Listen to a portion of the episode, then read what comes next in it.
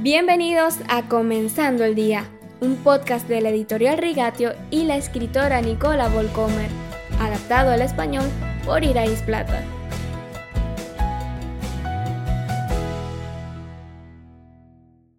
Hoy continuamos con nuestra serie Frases cristianas que no son tan sabias después de todo. Si Dios realmente hablara tantas cosas nuevas como afirman algunos cristianos, entonces Dios sería un Dios muy voluble que cambia de opinión de un día para otro. Yo misma comencé a tener serias dudas sobre esta frase aparentemente espiritual cuando supuestamente Dios le dijo a dos hombres en mi vida que yo era la mujer de su vida. Ninguno de ellos se convirtió en el hombre de mi vida.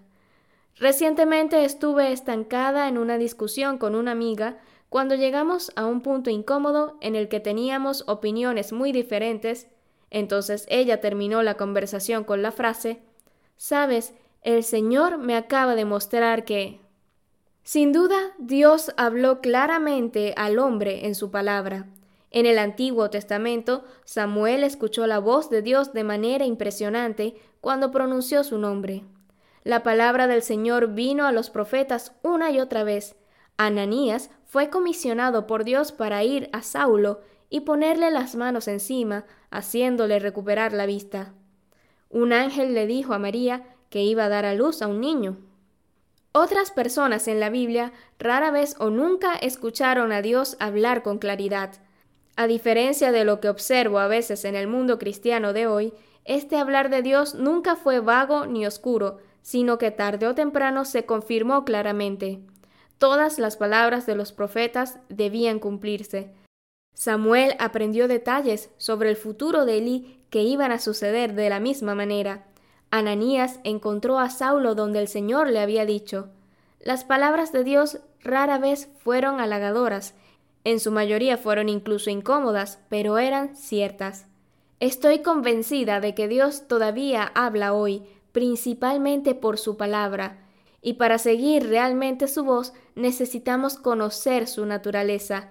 La Biblia nos acerca a Dios más que cualquier libro cristiano o experiencia espiritual.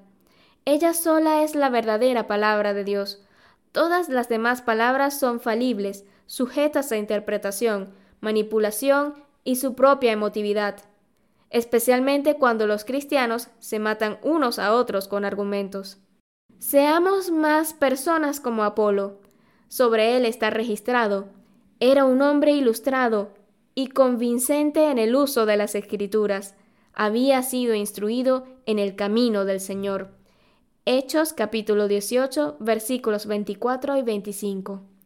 Conocer al Señor a través de su palabra nos protege del error, la falsa enseñanza y el pensamiento erróneo. Entonces nos convertimos en personas que tienen algo que decir, que pueden compartir las verdaderas palabras del Señor. Con esto en mente, vamos a esforzarnos como Apolos por el verdadero conocimiento de Dios. Les deseo un buen fin de semana.